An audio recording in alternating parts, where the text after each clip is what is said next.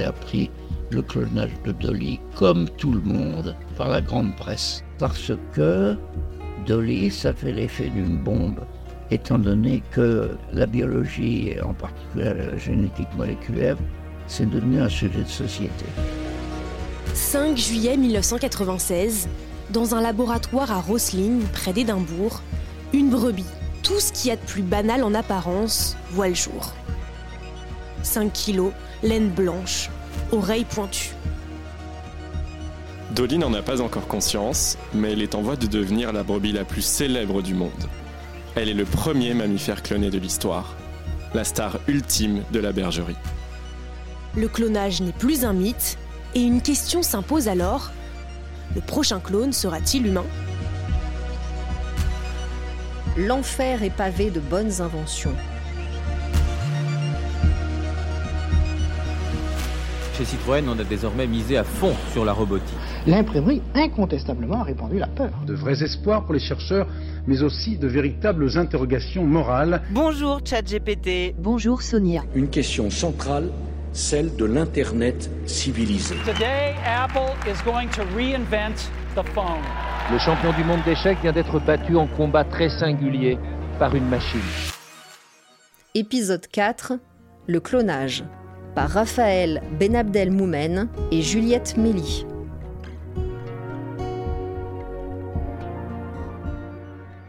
Vous ne le savez sûrement pas, mais vous avez déjà peut-être croisé un clone à l'occasion d'une balade à cheval ou d'un cours d'équitation. Les chevaux sont parmi les animaux les plus clonés au monde, des copier-coller pour reproduire les meilleurs équidés. Mais en France, ils se comptent sur les doigts de la main. Nous avons suivi la trace de deux d'entre eux.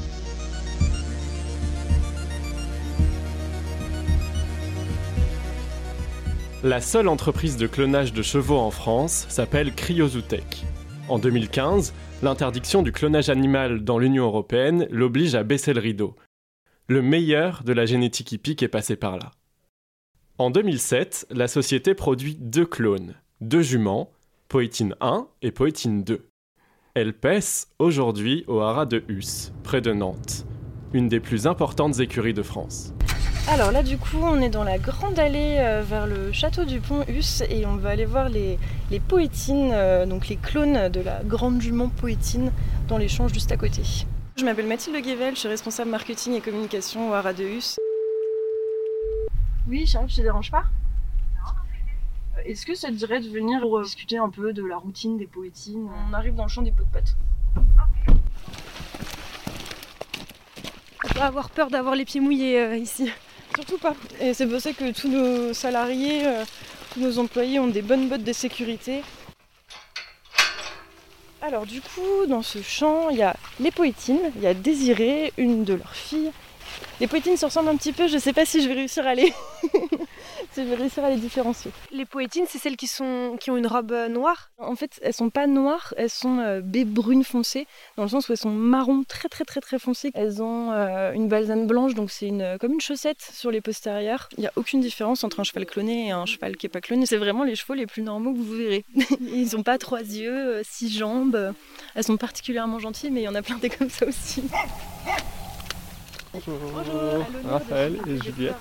Moi, je suis Charlotte, je suis assistante d'élevage. Vous les connaissez bien, euh, vous, les, les poétines? Oui, moi, je suis arrivée au Haras en 2009. Effectivement, elles étaient assez jeunes. Donc là, qui est qui? Alors, moi, je les connais par leur petit nom d'il y a très longtemps. Donc, ça, c'est Coquerine et ça, c'est Menotte, parce qu'elle a deux balsanes derrière et elle, elle a deux balsanes sur le côté. Mais après, clone 1, clone 2, je sais jamais laquelle est laquelle. Je me demande si celle dans le fond, elle va pas se rouler. Si, regardez.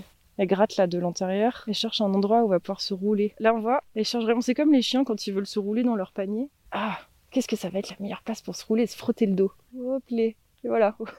Donc là, elles se roulent euh, dans la boue parce que c'est vrai que l'argile c'est très bon pour la peau. Elles sont un peu coquettes ces juments.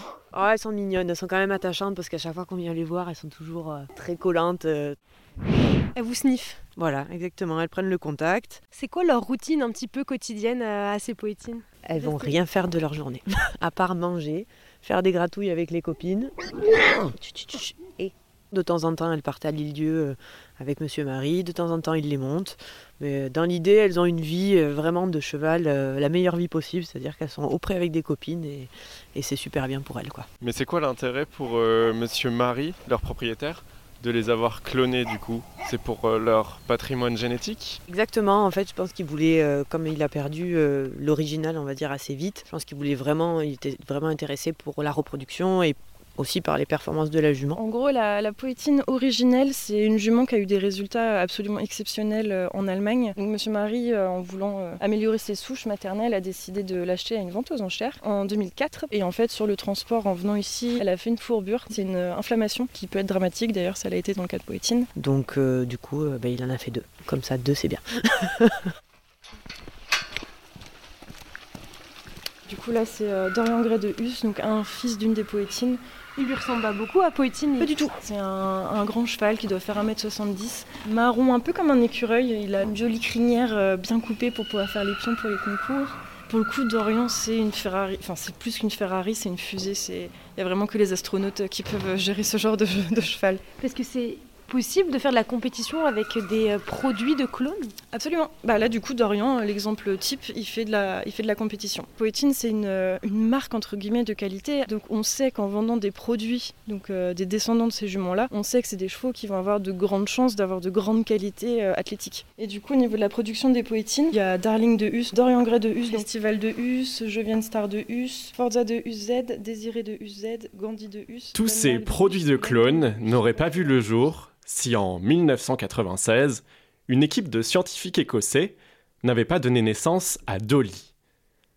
La brebis est restée à l'abri des projecteurs pendant quelques mois, avant que le magazine The Observer ne révèle son existence, le 23 février 1997. Immédiatement, la nouvelle a fait la une des journaux dans le monde entier. France 2, journal de 20h du 24 février 1997. Ces manipulations suscitent de vrais espoirs pour les chercheurs, mais aussi de véritables interrogations morales évoquées par ce reportage de Jean-Déel Fézaquier et Bernard Ronflet. Au salon de l'agriculture, les moutons de race d'Orset en étaient encore bouche bée. Ils pensaient à Dolly, l'agnelle dont tout le monde parle aujourd'hui. Dolly n'est pas un mouton banal, c'est un clone, la copie conforme de sa mère. Elle se ressemble trait pour trait. Dolly a été en effet conçue sans le moindre petit spermatozoïde, pas de papa bélier entièrement faite à partir de cellules femelles. L'embryon s'est développé, 150 jours plus tard, on pouvait dire Hello Dolly. La création d'une brebis clonée était un exploit parce que jusqu'à cette date, on considérait qu'il n'était pas possible de faire ça chez les mammifères. On considérait qu'une cellule différenciée, ce qu'on appelle une cellule somatique, ne pouvait pas revenir en arrière, son, noyau et son ADN ne pouvaient pas revenir en arrière pour euh, reformer donc un organisme entier. Pierre Savatier, professeur en biologie du développement, spécialisé dans les cellules souches. Bon, lui, il s'y connaît. Mais pour éviter de vous perdre, retenez qu'une cellule souche est une cellule qui n'a pas encore choisi l'organe qu'elle va modeler. A l'inverse, les cellules somatiques ou cellules différenciées ont un rôle défini dans l'organisme.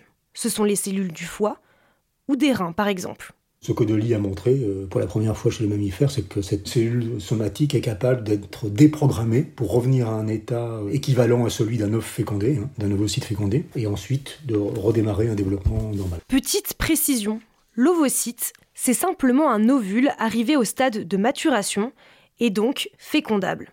Alors Dolly, Poétine, sur le papier, c'est la même technique de clonage. En pratique, c'est assez compliqué à faire, mais en théorie, vous allez le voir, c'est plutôt simple à comprendre. Donc on commence par enlever l'ADN de l'ovocyte et on récupère ainsi un ovocyte vide. Et donc, quand on introduit ensuite le noyau d'une cellule somatique quel que soit, ça peut être un noyau d'une cellule de foie, de rein ou ce que vous voulez, hein. eh bien ces fameux composants inconnus pour la plupart, qui sont présents dans l'ovocyte, vont rentrer dans le noyau de la cellule somatique et vont aller reprogrammer le noyau. Ça se fait ça euh, finalement très rapidement, c'est ça qui est, incroyable de cette façon. Et on obtient comme ça un œuf, donc un embryon, hein, qui va se diviser et qui va redémarrer un développement embryonnaire euh, à peu près normal, enfin normal, et donc, euh, à l'arrivée, on peut obtenir euh, une multitude d'embryons ou de fœtus, voire d'individus euh, nouveau-nés, adultes, hein, qui vont génétiquement être tous identiques à la cellule du foie qui a été utilisée au départ. Ça, c'est le principe du clonage. Sur les animaux, il pose question. Sur les humains, il réveille toutes les passions. Jean-Claude Kaplan, 93 ans, chercheur en biologie moléculaire lors du clonage de Dolly. Ça m'a mis dans tous mes états parce que j'étais quand même à même de concevoir tout de suite les, inconvénients. Et j'ai eu quelques accrochages même avec des, scientifiques qui ne voyaient pas pourquoi on ne ferait pas ça chez l'homme, c'est tellement bien de se reproduire soi-même à l'identique. Ben, je leur disais qu'on était en, que, c'était éthiquement inacceptable de, de, vouloir se reproduire à l'identique. Et le passage à l'homme, c'est, c'est presque franchir le Rubicon.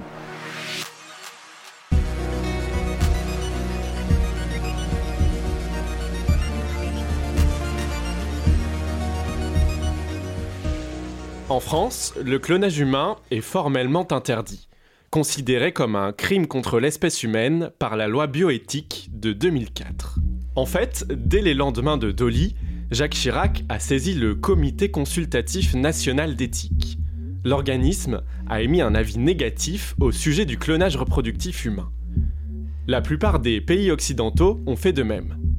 Globalement, il n'y a aucun pays au monde qui autorise explicitement le clonage humain mais la législation est parfois floue. Alors dans ces conditions, le clonage continue de faire froid dans le dos. Mais comment expliquer ces craintes? Nous avons posé la question à un philosophe des sciences, Pascal Ludwig, spécialiste de ces enjeux. On a pu craindre euh, à cette époque que ça soit une menace vis-à-vis de la dignité humaine et même euh, carrément de l'humanité en général.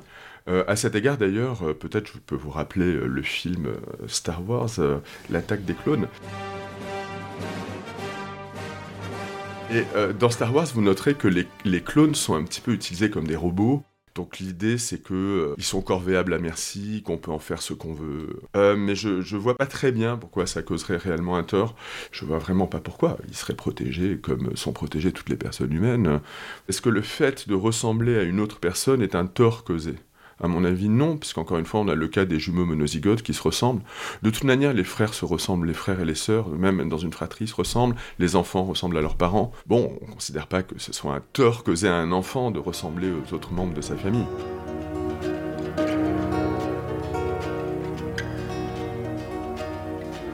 Parallèlement, le clonage agite la crainte de l'eugénisme. Sélectionner les meilleurs individus pour reproduire leur qualité génétique ce serait franchir une ligne rouge. Pierre Savatier. Je ne pense pas que vous trouverez un seul, euh, un scientifique euh, sur Terre, euh, ou à part bon, quelques transhumanistes, qui soutiennent la nécessité de, du clonage reproductif chez l'homme. C'est quelque chose qui est totalement inutile et, éthiquement inadmissible.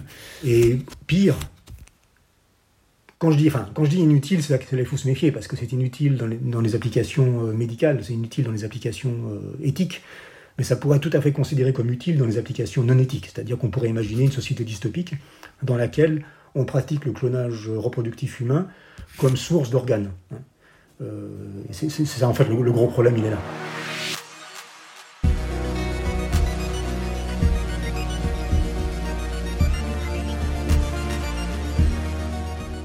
Aujourd'hui, le clonage reproductif a montré ses limites.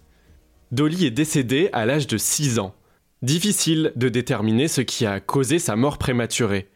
Mais certains scientifiques pensent que le clonage aurait fragilisé son organisme, provoquant problèmes pulmonaires et arthrose précoce. Un mouton âgé dans un corps de jeune brebis. Par ailleurs, aucune tentative de cloner un humain, si tentative il y a eu, n'a été couronnée de succès.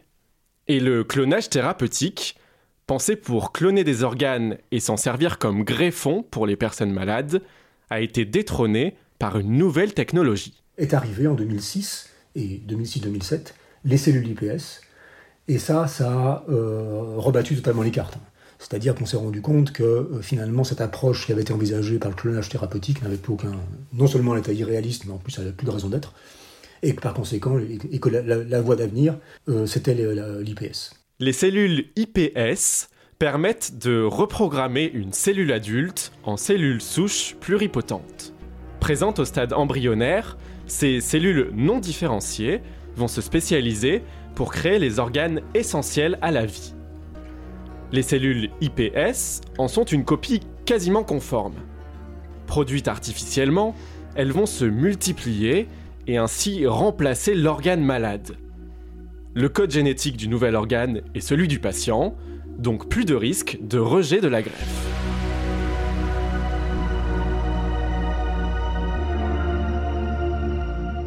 Le clonage devient donc désuet, supplanté par de nouvelles avancées scientifiques. Il tombe peu à peu dans l'oubli. Enfin, pas partout. Dans certains pays où le clonage animal est autorisé, certains ont trouvé l'occasion d'en faire un commerce lucratif, en clonant les animaux de compagnie. Dans l'Union européenne, le clonage animal est formellement interdit depuis 2015. Mais aux États-Unis, en Chine ou encore en Corée du Sud, Simba, Noisette et Caramel peuvent avoir leur clone. BFM TV, matinale du 6 septembre 2019. Ce petit chaton qui est une première en Chine, un chat cloné, ah, prouesse Dolly, scientifique et surtout un soulagement pour un jeune chinois de 23 ans. Le leader mondial du clonage d'animaux de compagnie est installé au Texas. Viagen Pets donne une seconde vie aux animaux décédés, ou du moins l'illusion. Il s'agit simplement de réunir les gens avec leurs animaux aimés. La plupart sont décédés et les gens veulent seulement prolonger leur relation avec eux. Donc, ils viennent nous voir. Ce n'est pas la même relation, c'est sûr, mais un morceau de cette dernière, une sorte d'hommage à leur relation originale.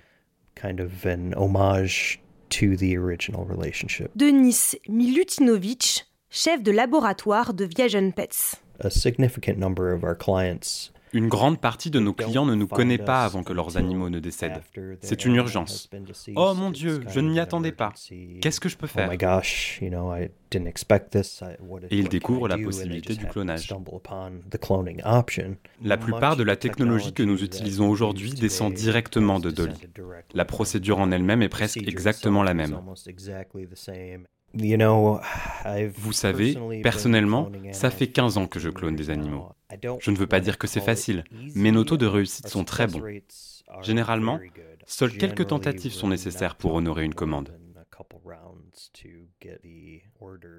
Et ça finit presque toujours en larmes de joie.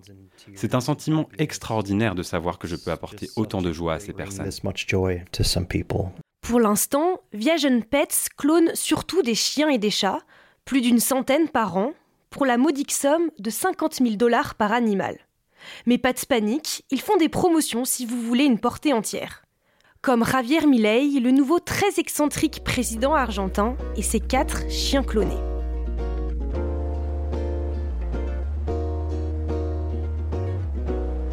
En dehors de cet usage un peu anecdotique, de nos jours, le clonage ne défraie pas vraiment la chronique mais de nouvelles controverses prennent le relais. Les débats liés à l'intelligence artificielle en sont un exemple typique. Pascal Ludwig. Euh, je pense que la différence essentielle, c'est que pour le moment, le clonage a quand même eu relativement peu d'impact sociétaux. Ça a occasionné des craintes très très fortes et, donc des législations très très sévères, à mon avis trop sévères. Mais la différence, c'est que l'IA aura probablement beaucoup plus d'impact euh, sur la société. Alors ce qu'on voit aujourd'hui, ce qui existe concrètement aujourd'hui euh, dans les euh, programmes d'IA comme ChatGPT, c'est des caractéristiques linguistiques, de production linguistique. Donc ce sont des programmes informatiques qui sont capables de produire des discours qui ressemblent au discours humain. Ce qui est en jeu, c'est notre créativité, notre singularité. Tant l'intelligence artificielle que le clonage font concurrence à ce qui constitue notre nature humaine.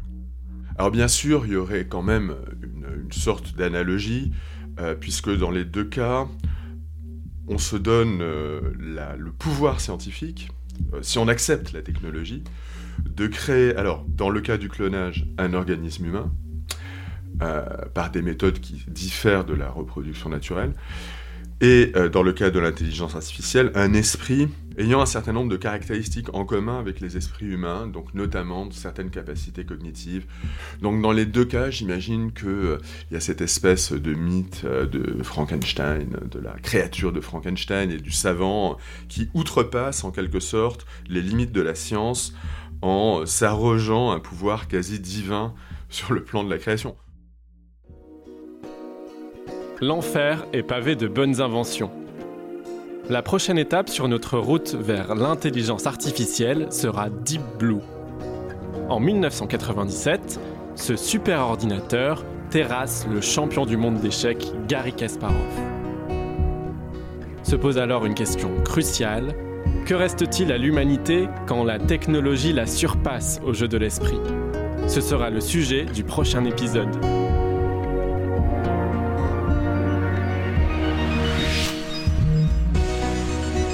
L'enfer est pavé de bonnes inventions. Un podcast des étudiantes et étudiants de l'école de journalisme de Sciences Po. Reportage et écriture, Juliette Méli et Raphaël Ben Abdelmoumen. Traduction Nathan Laporte. Musique originale, coordination et communication, Martin Dufaux et Gali Bonin. Assistance technique, Marine Séan et Dimitri Borit. Rédaction en chef, Edwige Coupez.